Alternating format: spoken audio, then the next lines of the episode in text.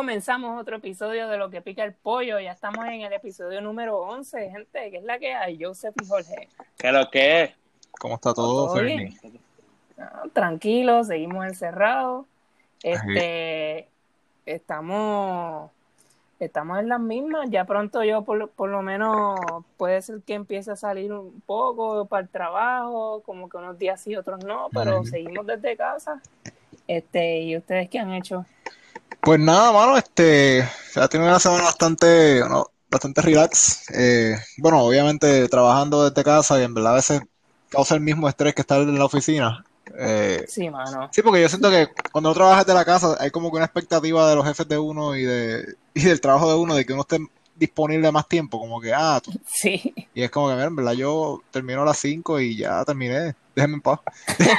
Ajá. Este, pero nada, este, en el tiempo libre lo que hice fue, estaba viendo una película buena que se llama The Wasp Network. Este, y deben verla, está buena, eh, tiene un buen elenco.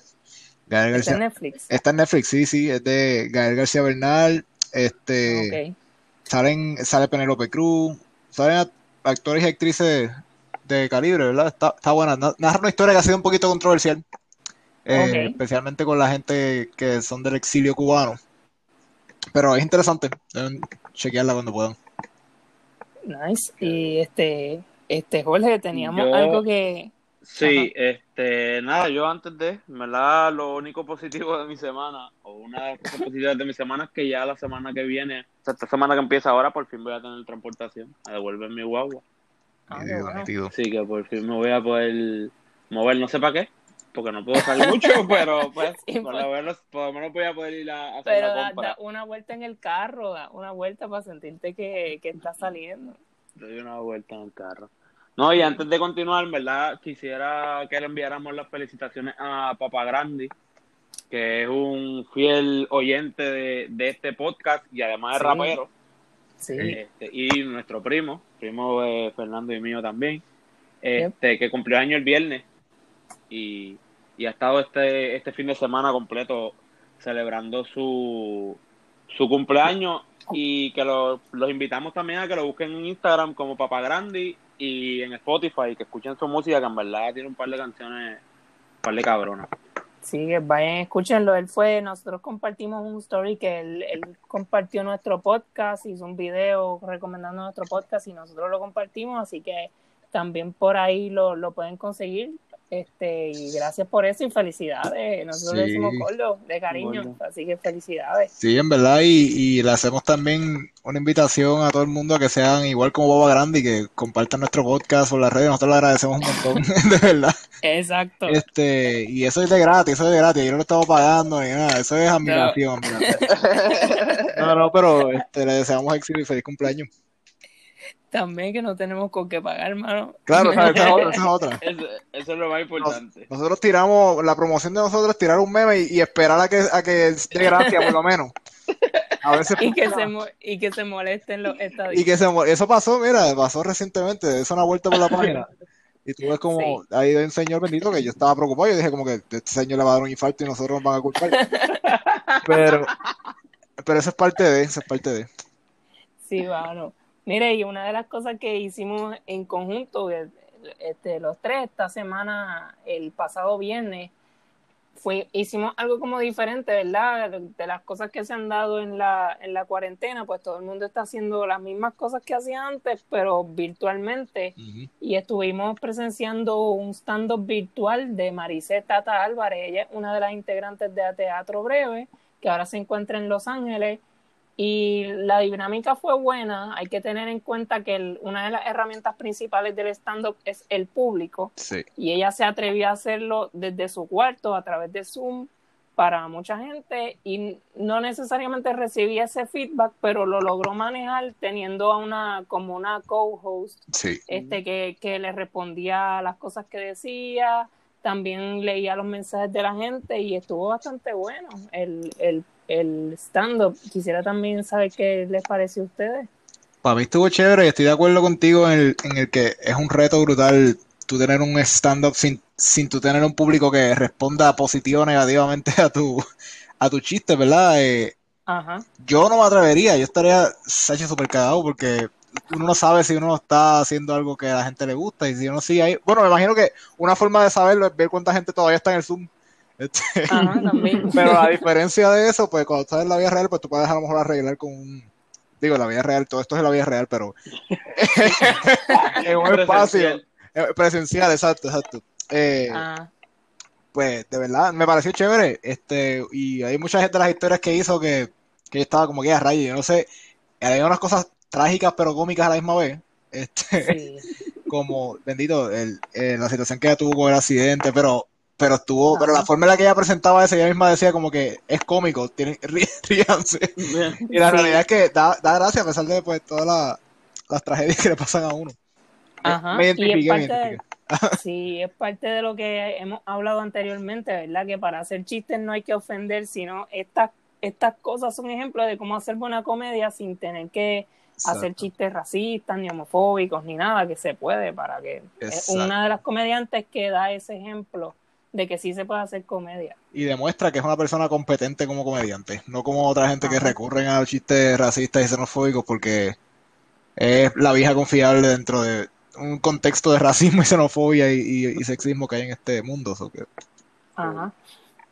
Yo estoy completamente de acuerdo con todo lo que han dicho, en verdad. Este, sí fue un súper reto, pero yo pienso que lo manejó súper, súper bien. En verdad, a mí me encantó el, el stand-up. Pienso que en algún momento como que cogió, se, se puso intenso.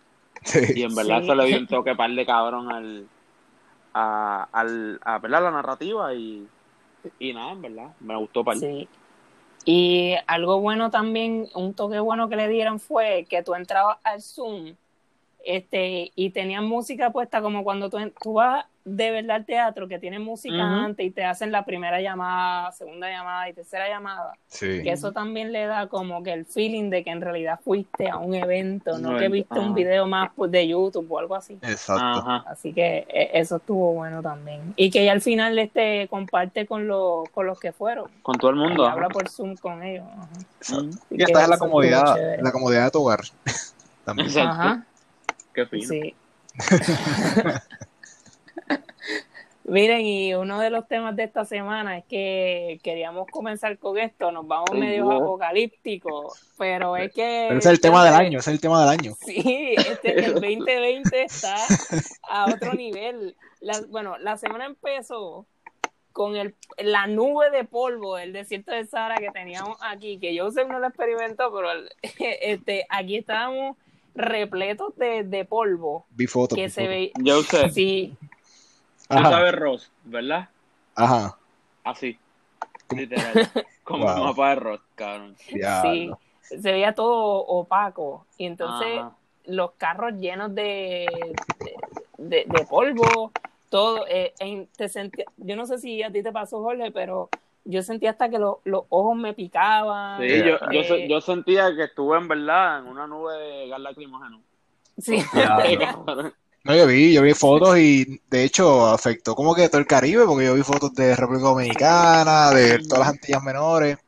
Yo creo que llegó hasta México. Sí, no, de hecho, habían estados del sur acá en Estados Unidos que, que estaban tirando alertas de que a lo mejor la primera vez en muchos años iban a, iba a llegar el polvo del Sahara hasta allá abajo. Eh, adiantre. Imagínate, o sea, y esos son Sí. estados que están teniendo ahora mismo unos brotes de coronavirus brutal y adicional a eso, polvo del Ajá. Sahara. Sí, sí, que encima también tenemos el coronavirus. Sí. Y entonces en México hubo un terremoto de 7.5 grados, que también llegaron los videos y se veía este un- uno de los videos con el piso dividiéndose cuando Sí, estaba oye. Eh, en Argentina hay una plaga de langostas voladoras que están dañando a la agricultura. Y en África también está pasando eso. Mira para allá. Ajá. Y hoy ha sido, un- en, en la semana hubo un temblor, pero hoy ha sido uno de los días más activos también. En la madrugada hubo uno eh, de 4.3 grados en Guánica, a las 8 de la mañana hubo otro en Yauco, este, casi ahora antes de Hace empezar a 23 grabar. minutos. Sí. Ajá, uno de 4.9 en Comerío y según Débora Martorell puso en Twitter, este, desde las do- desde el que se registró a las 2 de la mañana, este se, valga la redundancia, se han, re- redundancia, se han registrado 18 temblores sentidos y sobre sobre 18 temblores sentidos de, de sobre 4 grados y 10 de sobre 3 grados. Así que es hoy nada más. Eh, así que. En el contexto, yo, yo, pienso que en el contexto de Puerto Rico, eh, una de las cosas que hay que tener en cuenta es que todavía están, vamos a, van a estar registrándose réplicas de, de los terremotos que ocurrieron el año pasado. este, digo, y obviamente, pues uno tampoco es diciendo como que nada, ah, eh, acostúmbrense, sino que. no, no, no, pero es una cuestión de que hay que tener eso en consideración. Pero los eh, terremotos fueron este año también, principio de año. Fueron, sí, no fueron a finales de. fue como 10 años. No, fueron a finales del año pasado. Yo pensaba Empezaron a finales y, y siguió hasta sí, este año. Exacto. Los más fuertes fueron el 7 de enero. Eh, eh, ah, bueno, pues mira, pues ya vemos eh, la réplica, pero las réplicas empezaron, porque bueno, la actividad sísmica en el sur empezó más o menos a finales del año pasado. Pero. Sí. Ajá, exacto. Sí. Mira para allá. Pero sin nada, este, yo creo que es el momento de usted haga lo que quiera hacer antes de que se acabe el mundo. Yo creo que nos deben este, quedar como un par de, semanas. algo así. Yo veo, el, yo veo el 2020 como que un año que no ha pasado. Como, como estamos encerrados, yo, yo siento que, que no, ha, han pasado un montón de cosas, pero es como que estamos en una pausa. Sí, el fin de año, se, probablemente el fin de año lo van a posponer por coronavirus. y vamos a tener que... El, el 2021 no, va, no, no, no, no, lo celebremos, va a ser como que el 2021, después, como que vamos a brincar esto. 20, sí, el 2020.2. Punto, uy, no, no. Diablo, no. Está feo, está feo. Sí, pero nada, eso, eso es lo que tenemos en el mundo. Y pasando a otros temas, ¿verdad? Este, como hemos hablado en, en episodios anteriores, eh, el eh, sobre el tema del racismo, ¿verdad? El recinto de Río Piedras de la OPR anunció la creación de un nuevo programa de estudios sobre la afrodescendencia y racialidad, una iniciativa con la cual se creará un espacio para la reflexión crítica y desde la cual se, se aspira a erradicar el discrimen racial el, este curso académico lo va a estar ofreciendo Mayra Santos Febre, la, escritora, y con esto se busca erradicar el racismo eh, eh, mediante la reflexión y discusión a nivel universitario, que esto es una buena iniciativa, ¿verdad? Este, ante, ante los temas que han ocurrido en las pasadas semanas y una de las cosas que se ha dicho es que hace falta educación y pues ya esto es una, una acción, ¿verdad? No solamente proponerlo, ya esto es algo concreto y me gustaría saber también qué piensan sobre esto. Mano, me gusta mucho que estemos trayendo una noticia buena, ¿verdad? Al podcast. Sí. Porque las, últimos, las últimas semanas han sido como que de cosas bien jodidas. Mm. Este, pero, no, en verdad me, emociona mucho. Me hubiera gustado estar todavía en Puerto Rico eh, y tomar eh, alguna clase relacionada a este programa, eh, que es súper necesario y más aún en este contexto, el contexto actual que vivimos. Eh, está brutal. Si ofrecen alguna clase online, en verdad consideraría seriamente matricularme. Sí, debería estar, sí, sería excelente. Este, para que no lo pueda tomar todo el mundo también. También, también. Este, yo, entiendo que el, que el, recinto va a estar, va a ser remoto todavía, o sea, va a ser todo desde la distancia. para, para el próximo semestre, pues me imagino que habrá la, la oportunidad la opción de, de, tomarlo online y es con Mayra Santos Febre. Ah, sí, eso está brutal. Eso está cabrón. Una eminencia, una eminencia de, como profesora de la Universidad de Puerto Rico. Literal. Y yo creo que si algo nos ha demostrado todo este tiempo, en este año especialmente con la cuestión de la pandemia y también la cuestión de pues, los conflictos raciales en Estados Unidos y el racismo sistematizado, eh, es la relevancia de la Universidad de Puerto Rico en, en el país. O sea, y, y que, se, que ha, quedado demostrado una vez más lo importante que es la universidad como un recurso para, para Puerto Rico y que no se le deberían hacer recortes de presupuesto y se debería, al contrario, se debería invertir más dinero en, este sistema. Exacto, sí, porque la, educación es la base. Sí. Pues, definitivamente, y, y, y, más la educación pública, ¿no? Que debería ser definitivamente accesible y de calidad para todas y todos. Definitivamente. Y pues hablando de pues, más o menos por el mismo tema, pero ya este ante la creciente ola de, comentarios de odio en las redes que se han dado desde que ocurrió de, el lamentable suceso con George Floyd, la compañía Unilever, que es la dueña de varios productos como Dove y, y Ben Jerry's, entre otros, anunciaron que van a detener todo tipo de publicidad en Twitter, Facebook e Instagram para obligar a estas redes a que hagan algo al respecto con, los comentarios racistas que se han dado específicamente en las últimas semanas para que se realice algo y detener ese, esos comentarios de odio. Eh, ocurre también en años de elecciones que básicamente con los problemas que ha habido con, con las redes y Trump en los últimos días también, Coca-Cola también anunció que va a estar, eh, se va a estar uniendo a este boicot, suspendiendo su publicidad en todas las redes sociales por 30 días, que es algo bastante interesante porque eh, esto es un, golpe duro de verdad a las redes que van a tener que, hacer algo para detener a los comentarios que se hacen a través de sus plataformas, porque sin publicidad, pues o cobrarle a la gente por el uso de las redes o, tumbarlas porque hasta ya, ya las acciones de, Facebook cayeron por, por, este, por, esta, por esta decisión. Yo estaba viendo que Mark Zuckerberg perdió 7 mil millones de dólares, que honestamente yo no, yo te voy a ser bien honesto, ¿cómo una persona puede tener más de 7 mil millones de dólares? es este ofensivo, ¿verdad? Pero siguen, siguen añadiéndose compañías a la lista. ahora mismo que estamos hablando, este, estaba leyendo en CNN que Hershey's, Honda, un montón de compañías han cancelado este, auspicios con promociones con Facebook.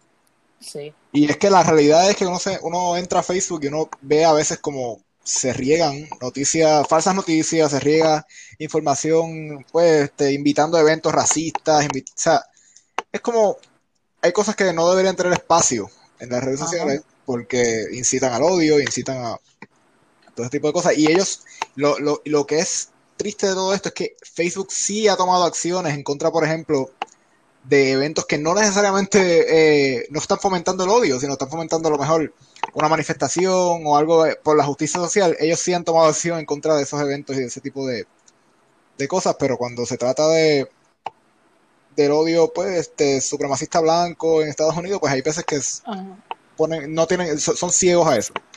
Sí, ahí no, no, toman ningún tipo de acción. Exacto.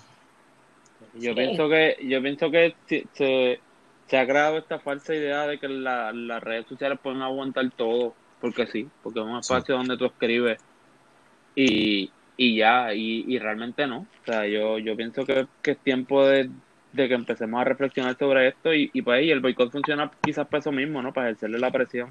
Sí. Y que y que se, se trabaje sobre esto. Esto es similar a, las acciones que se estaban tomando en contra de Cobo Santa Rosa y la Comay en Puerto Rico. Sí. Es un ataque, pues, la forma de tú tener un ataque efectivo al odio eh, este, en Estados Unidos y en Puerto Rico y en, cualquier país principalmente capitalista, pues va a ser el atacar los auspiciadores, atacar las fuentes que, que están incentivando, invirtiendo dinero en estas plataformas. Sí, quitándoles dinero, porque si, no, de lo contrario, no, pueden funcionar, exacto. Exacto. Este, y hablando también de dinero, vamos a hablar de una gente que se va a ganar un montón de dinero. este, ¿saben que en días recientes se anunció la finalización ya de la privatización de la Autoridad de Energía Eléctrica? Así que eso se venía preparando ya desde el año 2018, después del huracán este, pues Ricardo Rosselló firmó una orden ejecutiva para que para comenzar la privatización aprovecharon la crisis que había en aquellos tiempos para hacer esto y va a ser Luma Energy, la compañía que va a estar a cargo de la operación y mantenimiento del servicio de energía eléctrica en Puerto Rico, en un acuerdo por 15 años. Mm. Eh, también se publicó cuánto van a ganar los directivos de esta empresa y aquí están los sueldos, no, no se vaya a deprimir nadie después de escuchar esto. Mm el vicepresidente, no dice cuánto va a ganar el, presidente, dice cuánto va a ganar el vicepresidente, que va a cobrar 325 dólares por hora. Eh, igualmente se menciona que el director va a cobrar 275 dólares por hora, mientras que el manejador senior va a cobrar 210 dólares por hora. El líder del equipo de campo, whatever that means, cobrará 205 dólares. El director senior va a cobrar 300 dólares el entrenador, tanto el entrenador como el manejador del equipo de trabajo cobrarán 200 dólares por hora, el técnico de campo va a cobrar 195 dólares por hora, el analista senior va a cobrar 160 dólares y los menos que van a cobrar, bendito, eh, que le hagan un GoFundMe, son este, los analistas y el personal de apoyo administrativo que van a cobrar 125 dólares por hora y el menos que va a cobrar un, un asistente administrativo 50 dólares por hora. Así que nada, eso es parte de la privatización. Así es que. no, pero es que, es que la privatización viene a mejorar los servicios de, energía eléctrica en este país. Claro, claro. No sé de qué tú hablas. ¿Y en qué se redunda eso? Nos van a subir la luz ahora. Este, ya, ya supuestamente ya el, negociado de energía eléctrica dijo que, va, va a impedir eso, pero sabemos que ahora bajo la privatización eso no, no, no, cambian. Exacto, el negociado va a tener menos poder contra esta compañía. Mira pues ya, ¿y, cuánto? Me dijiste que eran 325 dólares por hora al vicepresidente, Sí. Estamos hablando de una persona que si trabajara 40 horas a la semana, estaría ganándose en un mes 52 mil dólares. Casi nada, casi nada. En un mes. En un yo, mes. yo no hago eso en un año. Eso es como, eso es casi tres veces el ingreso per cápita de un, de un puertorriqueño a una puertorriqueña en un año. Ajá. Literal. Pues ya vemos. Y yo no, creo, que, Disculpa, sí, sí, sí. No, que, que Fernando mencionó que, que Ricardo Rosselló, después de, del huracán, es que firma para que esto comience, ¿no? Ajá. Y, y se, se, aprovechó también esta, esta pandemia, o sea, estamos en situación de crisis también y se aprovecha este espacio para para terminar de sellar este exacto sí este, este truco me entiendes sí, sí. sí muy cierto. En ambas crisis aprovecharon para hacer unos puntos importantes de este de esta negociación. Sí y a, y a mí realmente lo más que me preocupa o sea es que yo pienso yo pienso que que, que esto va a ser un fracaso o sea se va a privatizar a la, a la compañía privada le va a ir mal va a tener un montón de gastos, se lo va a devolver al Estado y el Estado se va a quedar con la deuda y con el reguerete de, de del sistema como tal. Ajá, y al final va a ser peor todavía. Al final va a ser peor. Que es lo mismo que ha este pasado, ha pasado antes en muchas ocasiones en Puerto Rico. O sea, no, pasó. no solamente... pasó con Acueducto. Ah, pasó con Acueducto. Ondeo, Ondeo era que se llamaba la compañía que manejaba Acueducto, sí, recuerdo. Sí, Ondeo. Y conozco gente que me ha dicho que trabajaban dentro de la dentro de Acueducto para esa época, que me han comentado muchas de las cosas que se hacían a puerta cerrada. Sí, imagínate que la gente la gente dice, no, cuando viene la, la privatización se acaba la corrupción. Ajá. Sí, sí, sí. Es que, Ahí que empieza. Se Hay que ver, sí. Hay que ver también, este, Luma Energy es un consorcio de, de varias compañías. Hay que ver también qué tienen esas compañías, quién estará también por ahí ligado. Eso ¿Quién está guisando? Ajá. Este también eh, este Lautier denunció que están preocupados por, por lo que va a ocurrir porque ya esta compañía dijo que tan pronto entren en funciones, lo que van a hacer es, no van a despedir a nadie. Ellos lo que van a hacer es que los empleados que ya están, lo, les van a hacer una entrevista y ahí ellos deciden si se quedan o no. O sea, en otras palabras, sí van a votar. Exacto, exacto. ¿Qué carajo? Ajá. Es como, bueno. Es una forma de hacerlo sonar como que no. Ajá, no vamos a votar gente, vamos a entrevistar gente que ya se supone que están en ese puesto para ver si se quedan. Exacto, es como que vamos a asumir que todo el mundo ya está votado. Ah, y vamos a recontratar. a todo el Exactamente. Qué loco. Sí, sí. Eh, y eso es lo que tenemos, pero nada, vamos, vamos a vamos a ponernos positivos porque en esta semana también a darle seguimiento a, lo que hablamos la semana pasada, que tenemos unos cuantos unas cuantas personas molestas por esto, pero hemos ganado ya en amistades por, por, culpa de algo que nosotros no tenemos nada que ver. Estamos adelante. Este, dicen, dicen que si hay haters lo estamos haciendo bien. Exacto, exacto. Exacto, Lo dicen por ahí. La semana pasada hablamos sobre este tema, pero le vamos a dar seguimiento y es que el viernes la votación final para que se, se aprobó el proyecto finalmente para que Washington DC sea Estado 51, pero se aprobó en la Cámara, falta en el Senado. La votación final fue 232 a favor y 180 en contra. Y al parecer la medida no tiene mucho apoyo en el Senado. Buenas noticias para los estadistas boricuas Este, así que todavía no borren, no borren el, esas promociones de Estado 51 porque parece que el senador la va a colgar, pero hay que ver qué pasa ahí. Este, y nosotros, bueno, yo no, yo no voy a decir quién fue el que hizo el meme, pero alguien hizo un meme. Lo pusimos en la página de, de lo que pica el pollo, que la sigan este, en Instagram y en Facebook, para que vean los comentarios de la gente específicamente hay unas personas estadistas bien molestas y otros que no entendieron el chiste de por qué dice stadity. Este, y nada, esa es la reacción de los, de los estadistas por ahí.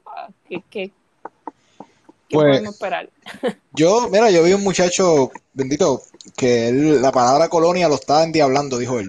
Está endiablando el pobre, chacho. Y, chacho, lo que, pues, para dar contexto, yo creo que lo que pasa fue que cuando se puso este, este meme, la persona que lo puso, que no fue la misma persona que lo hizo, añadió, añadió un, un caption que decía no study for the colony. Chacho, y estaba la gente diciendo que no sabíamos hablar inglés, que, que ah, ¿cómo vas a decir study? Qué bruto. Qué bruto, coño. Estos nacionalistas son racistas. Sí, ah. Vera, vera. Que esos son, ¿Cómo fue? Que esos son los peores, ¿por qué? Porque pretenden dividir al mundo entre, entre naciones. sí. Pero eso fue de, para algunos de los comentarios que recibimos ahí. Este, pero mire, eh, gente, vamos a aclarar una vez más. El término stadity, por más genial que nos parezca, no fue inventado por nosotros. Yo creo que nosotros no, debemos tomar, eh, no debemos apropiarnos de ese término, ¿verdad? Porque ese término es un término el Partido Nuevo Progresista no es nuestro. O sea, los estadistas deberían asumir responsabilidad del término stadity. Exacto. y, darle un poquito de crédito a McNaught. un poquito, un poquito, exacto, por el tránsito. Porque una de las cosas que también, usted lee algún autor postmoderno, por ejemplo, eso se pasa inventándose términos todo el tiempo. Pues, ¿cuál es el problema con que un estadista se invente el término stadity? A lo mejor es más, eh, a lo mejor es más, más apropiado para referirse a la estadidad en inglés. Exacto, eh, antes era la estadidad, la estadidad jíbara, pues la, para Puerto Rico era el estadity. El estadity. Como que es un nuevo término. Es un nuevo término, yo creo que debería añadirse al diccionario y yo creo que... Ajá. Cuando, entró Don el programa. ya, él, siempre está por ahí, él, él da vuelta, pero... Pues te voy a decir lo que yo pienso. Stadity, stadity, vamos a considerarlo entonces un término para referirse a la estadidad desde una perspectiva criolla.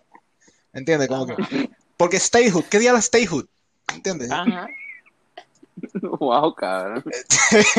Se fuiste bien lejos. Lo importante de esto es que no hay no stadity for Puerto Rico, but stadity for Washington DC, pero en realidad no va a haber stadity Washington DC porque los republicanos lo van a tumbar en el Senado. Sí, no, no va a haber nada para, Ah, no, porque eso es otra cosa. si no la hay para Washington DC, no se haga de ilusiones de que va a haber la de Puerto Rico. Eso es lo que. Exacto. ¿Qué pasa? Porque si no, la, no está para, la, para el lugar donde está la Casa Blanca, donde vive el presidente, imagínense para Puerto Rico. Exacto. Digo, y algunas de las cosas que comentan eh, respecto a Washington DC es que eh, la, la, la, cantidad de, de, personas negras en Washington DC es muy alta para que los republicanos la, aprueben la estadidad. Además de que sería un estado demócrata. Ajá. O sea, ellos no van, van a aprobar eso. Sí. Pero ah, ese, eso también lo decían para Puerto Rico antes, que Puerto Rico iba a ser un estado demócrata. Yo creo que Puerto Rico sería más republicano que Oklahoma. Bueno, sí. no te creas, yo, es interesante, es interesante, pero en Puerto Rico hay tanta gente que, por ejemplo, la mayoría de los PNP, los gobernadores PNP en el pasado han sido demócratas.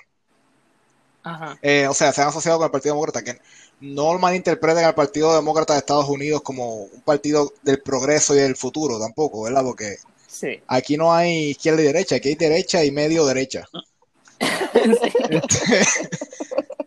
eh, y por ejemplo, cuando tú piensas que Rosselló era demócrata, es demócrata, me imagino todavía.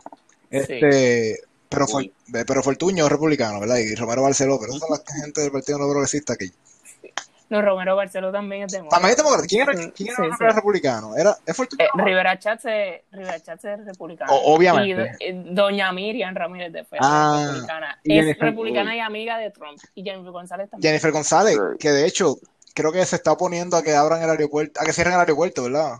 Ajá. Porque, ah, vamos a traer este tema como tema libre, ¿verdad? Lo de, lo de Florida. Yo quiero... Ay, sí, ya te están nosotros hablamos de esto la semana pasada, pero el récord de la semana pasada lo rompieron. Yo creo que fue 9000 de un día para otro. Sí, diariamente se está rompiendo el récord de, de, casos nuevos de coronavirus en Florida que decidió reanudar operaciones en general, como si, como normalmente, como si no, como si todavía no estuviéramos en una pandemia. Ajá. Y pues lamentablemente han visto las consecuencias de esto. Y hay gente que está argumentando que se debería, considerando que Puerto Rico tiene una relación tan, tan estrecha con, el municipio 79, eh, pues, en Florida, pues que debería tomarse alguna acción para limitar los vuelos de, Florida a Puerto Rico. Ahora mismo en un día pueden llegar cuántos, como 11, 12 vuelos. Sí, sobre todos los días sobre este lo publican en Twitter cada vez que, dan la noticia de, que hubo un nuevo récord en Florida. Sale alguien en Twitter a poner estos son los vuelos de hoy, siempre son 11, 12, y todos los días en Puerto Rico y son vuelos llenos. Este que vienen de la Florida y salen de Puerto Rico a la Florida.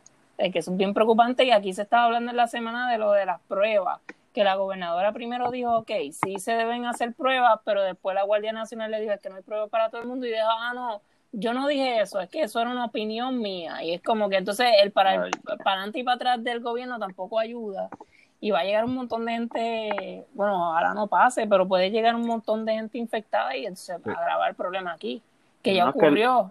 sí, lamentablemente lo que va a pasar.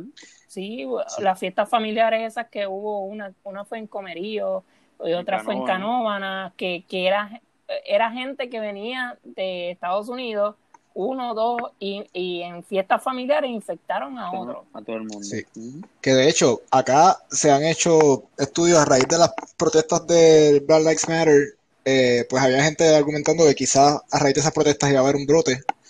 Y, y, se ha encontrado que no hay una relación necesariamente entre actividades al aire libre como esas de las protestas que hubo, pero sí ha habido un, incremento en, los casos a raíz de fiestas y de actividades como esas.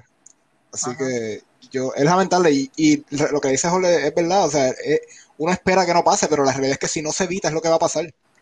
Ajá, exacto. Este, y en Puerto Rico, pues, o sea, es una cuestión espacial, una cuestión geográfica. Estamos en una, Puerto Rico es un lugar que, debido a la, a la alta población de puertorriqueños y puertorriqueñas en Florida, tiene mucha interacción con ese estado.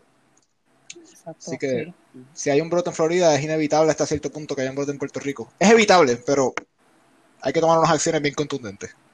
Sí, como, como cerrar, evitar, al menos en Nueva York lo que hicieron fue que, ponían en cuarentena a todos los que llegan de Florida, pero yo creo que aquí hay que por lo menos limitar los vuelos. Este, de alguna manera, porque si no tienes pruebas suficientes para todo, pues limita los vuelos y entonces le haces pruebas a todo el mundo, pero ni una ni la otra.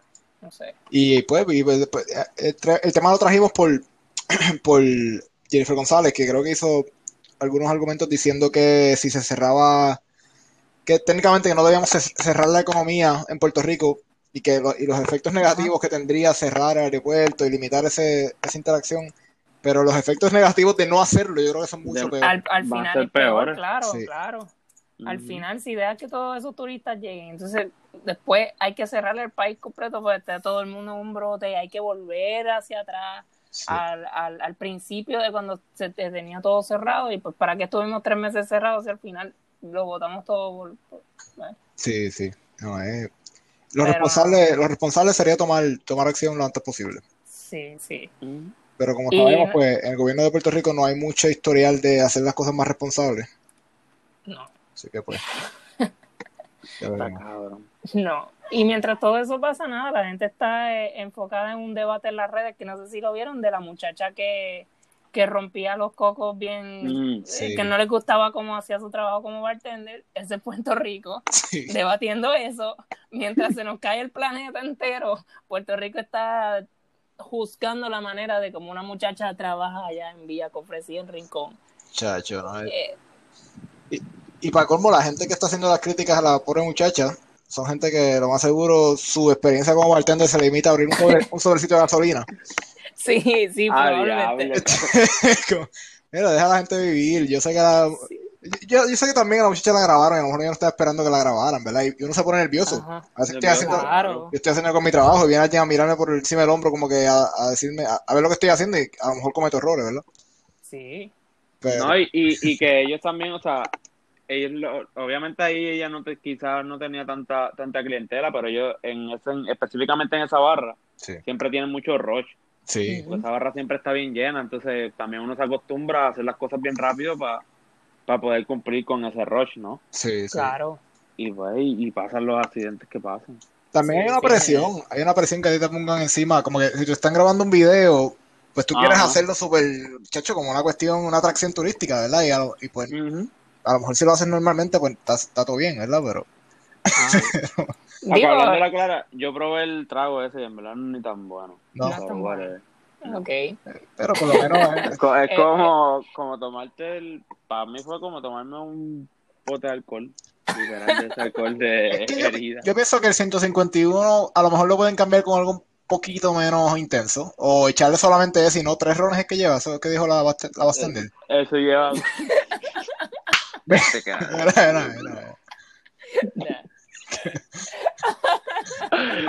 ay, ay, ay. Mira, mira, lo que son tres.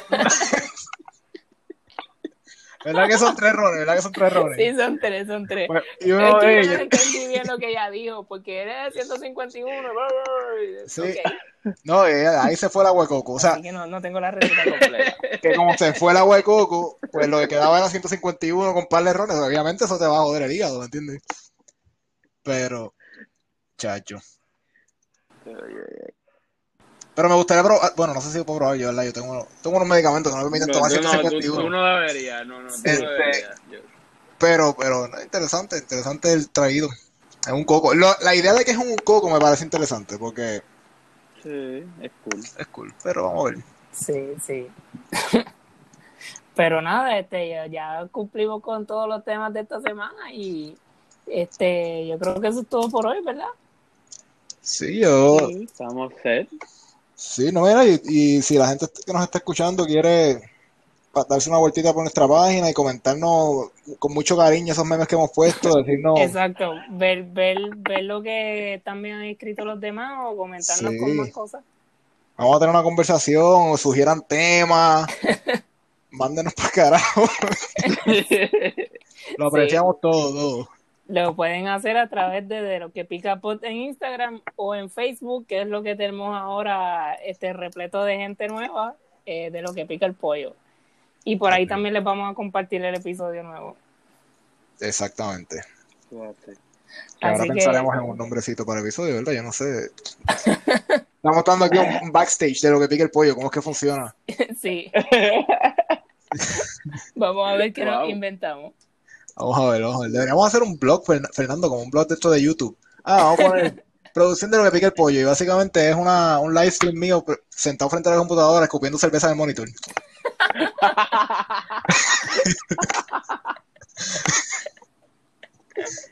Ay, sí. Pues nos vemos, gente. Eso ha sido todo por hoy. Eso ha sido todo por hoy. que es el final más awkward, pero está bien así. Vámonos, vámonos, con la musiquita, Fernando, como es que la musiquita Eso es como Lenny Kravitz.